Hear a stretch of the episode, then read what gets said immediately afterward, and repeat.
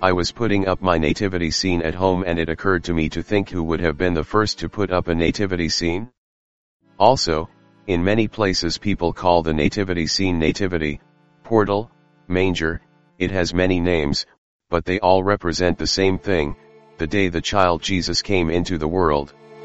There are many ways to represent that day, some just put the child with Mary and Joseph, others put the Holy Family with a donkey and an ox, others add the three wise men and finally if you visit nativity scenes at Christmas you will have seen that many they are full of shepherds, houses that light up, rivers with real water, mills, camels, true works of art.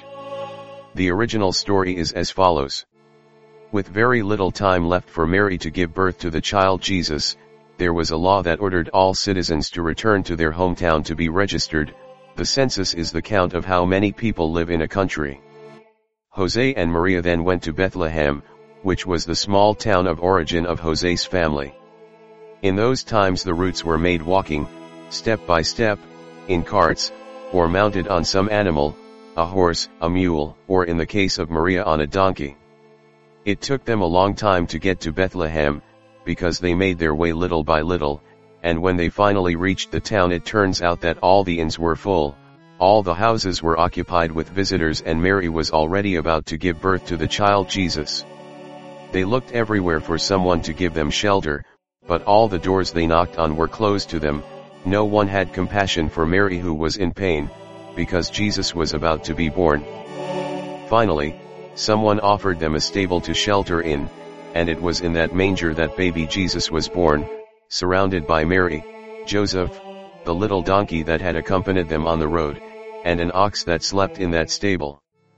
That happened more than 2000 years ago, you will not tell me that it is not a long time. Since then everyone remembered that date with celebrations, family reunions, dinners, and of course with religious celebrations. But, why do we put a portal of Bethlehem in our houses? Who first came up with that idea? Well, look, the birth of the child Jesus occurred more than 2000 years ago, and it was not until the year 1223 that in Italy, a very, very poor monk, it crossed his mind to remember Christmas Day with a nativity or Bethlehem. This monk was Francis of Assisi. He was so poor that he dressed in rags, rags are very worn clothes, with many patches and holes through which cold and water seeps. Francisco lived on what people gave him, a little piece of bread, a bunch of grapes, an apple.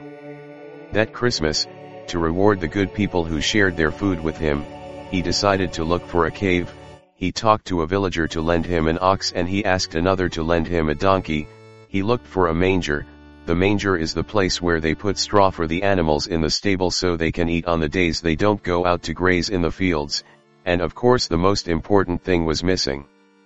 He then went to the village and was asking if any baby had been born in those days.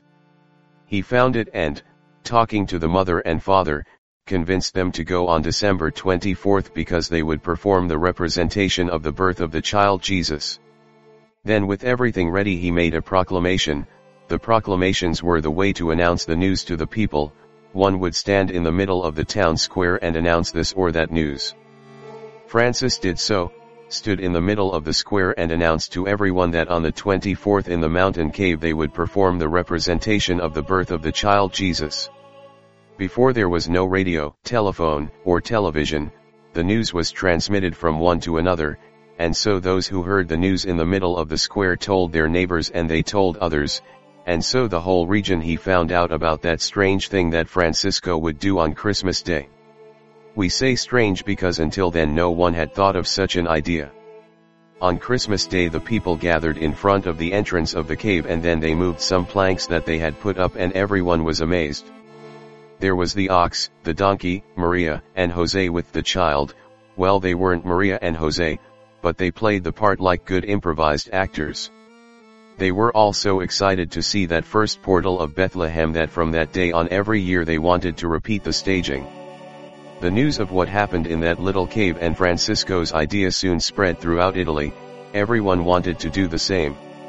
Over the years, wooden figurines began to be made so that everyone could put his nativity in temples and homes. As time went by, Francisco's idea spread throughout the world and today people put the nativity scene, nativity, portal, or manger in their homes. And so from an idea of Francisco in the